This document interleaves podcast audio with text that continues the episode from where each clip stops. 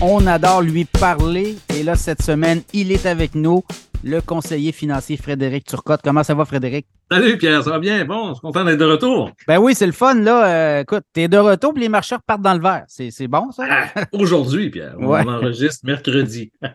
oui, c'est ça. Mais bon, euh, on a vu le marché, on a vu les marchés boursiers depuis le sommet de la fin juillet, là, où négatif, septembre négatif, octobre négatif, puis là, euh, novembre, ben, on touche du bois, là, on espère de quoi de positif. Qu'est-ce que tu vois? Ben écoute, c'était un, drôle, une drôle de période, effectivement. Là. On a vu, après une année, on se rappelle, les auditeurs se rappellent sûrement l'année passée, euh, faire 11 mois, 10 mois, disons qu'on n'a peut-être pas oublié l'année passée, comment c'était affreux en termes de rendement. Ah Il n'y avait pas de place où se cacher pour euh, placer notre argent euh, de façon euh, intéressante. Là, on est dans une période où on semble euh, un peu déprimé. Oui, j'exclus la journée d'aujourd'hui où on a un petit rallye intéressant, mais on en a eu quand même quelques-uns dans les derniers, derniers mois.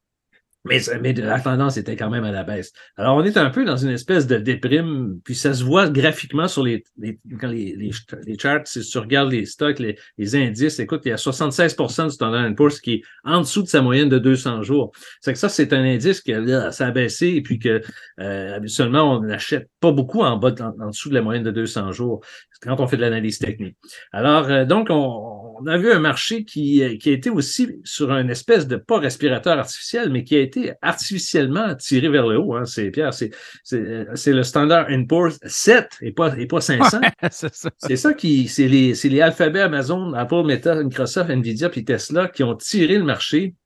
Donc, les stocks techno qui ont tiré le Standard Poor's américain 500, puis les 493 autres actions euh, qui composent l'indice ont rien fait ont baissé. Alors, euh, c'est que ça, ou à, tout le moins, pas fait grand-chose.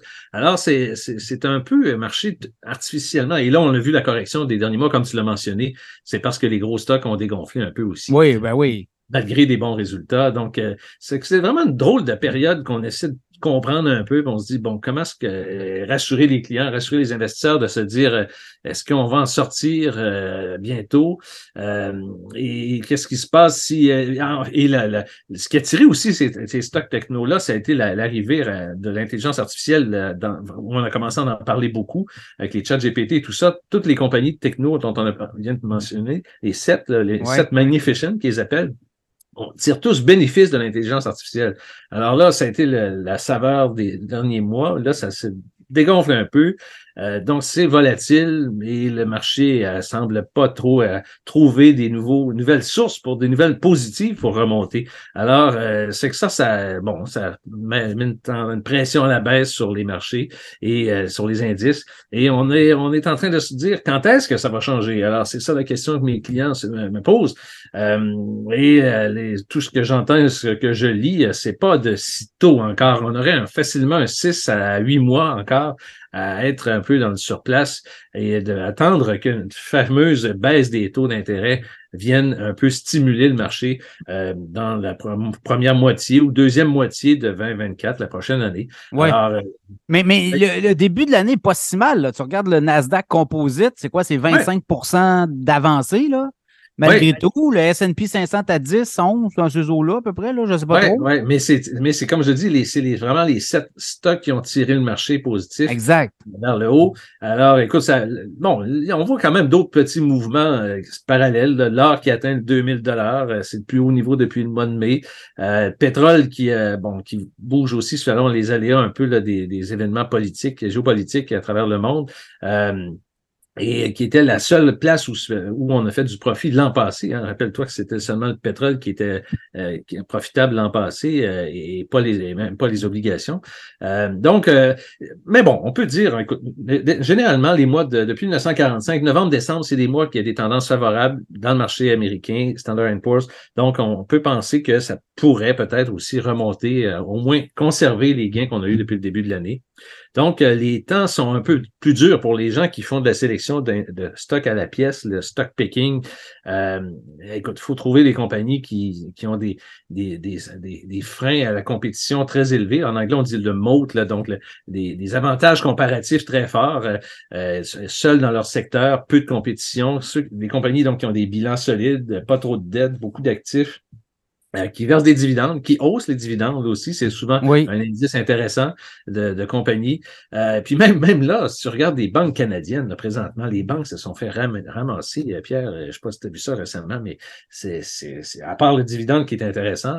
oui, mais moi, je pense qu'en 2024, là, c'est le temps de magasiner. Le stock va repartir à un moment donné. Là. c'est souvent, oui, les banques, c'est des machines à faire imprimer de l'argent. Hein. Alors, c'est certain que même si elles se prennent présentement des, des provisions énormes pour faire face à à, l'endettement des ménages et des renouvellements hypothécaires. On en a déjà parlé, je pense, dans le passé, toi et moi. Oui. Alors, c'est certain que 2024 va être une année importante euh, pour un paquet de renouvellements d'hypothèques et, euh, et, ça va monter forcément beaucoup. Ça va mettre une pression sur, euh, sur les banques qui vont se retrouver avec des clés peut-être de maison. Oui, c'est ce qu'elles veulent pas non plus. Mais là, le fait que on, a eu beaucoup de messages contradictoires des économistes qui nous disaient que la récession allait arriver en début d'année. Jamais eu de récession. Là, on parle d'une récessionnette. L'économie canadienne est, en zone là, un petit peu euh, oui, deux, on A deux trimestres négatifs. ils, ont rajouté comme une espèce de critère. Là, ils ont dit, bon, le taux de chômage, euh, la définition classique de la récession, euh, comme s'il ne suffisait plus, là, parce qu'on est vraiment tout juste en dessous de la ligne de zéro.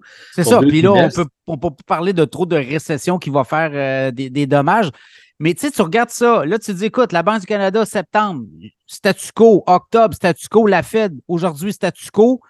Là, je pense que c'est terminé, les hausses de taux, là, euh, on va se le dire. Puis moi, je pense qu'on pourrait avoir des baisses plus rapides que, que tard. Là. Ah, écoute, si tu es un optimiste comme ça, parfait. Alors, ça, ça va faire réagir le marché. non, mais c'est parce que moi, je me dis, écoute, avec l'endettement des ménages et, tout et tout, puis les banques qui vont demander. Euh, Écoute, là, on le voit, les amortissements négatifs, c'est rendu, c'est des c'est 150 milliards dans les banques canadiennes.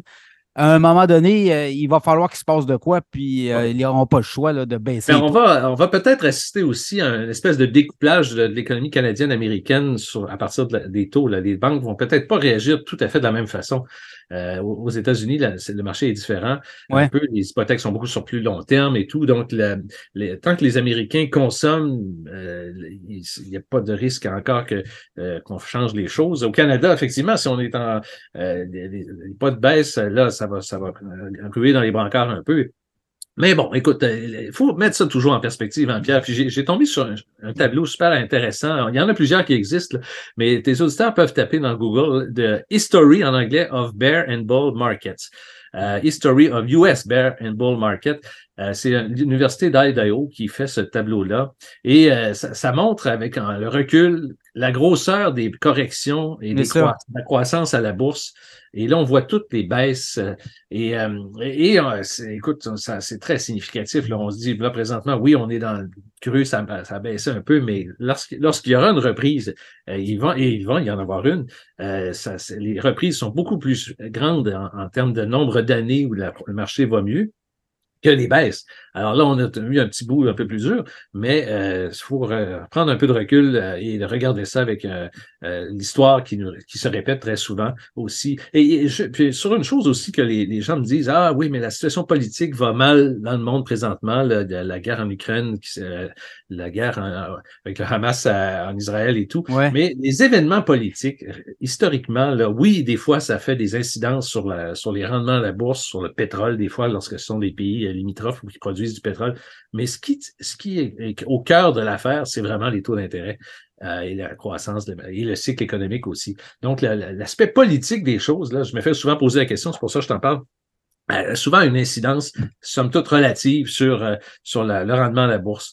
Et puis, il faut se rappeler aussi que quand les stocks, la, moyenne des corrections, là, c'est à peu près 14,5% dans les, les 20 dernières années, 20-30 dernières années. Et en six mois, euh, donc, les, les, les, le, retour s'est fait à 17% six mois après les corrections, donc de, qui sont en moyenne à 14% Donc, on a tout de suite, sur une période assez courte, six mois, c'est pas très long, donc repris plus que la correction qu'on a eue historiquement. Alors, euh, donc, c'est des données historiques qu'il faut voir euh, aller, mais le dernier point sur le marché, je te dirais, c'est que si nos sept compagnies dont on parlait tantôt, quand tu les prends à part, puis tu vois la croissance que ces compagnies-là ont eu, on s'entend que Microsoft, Apple, Tesla, c'est des compagnies qui ont eu des croissances phénoménales dans les dernières années. Et quand on, isole euh, on fait seulement le Standard Poor's 7, comme je te disais, blaguais tantôt. Euh, ça, la correction qu'il y a eu est vraiment très, très minime. Par contre, si jamais on avait une correction plus grande, là, c'est certain que ça entraînerait encore davantage le Standard Poor's général. Alors, euh, donc, c'est à surveiller pour ces, sept compagnies-là qui composent la, croissance de l'année.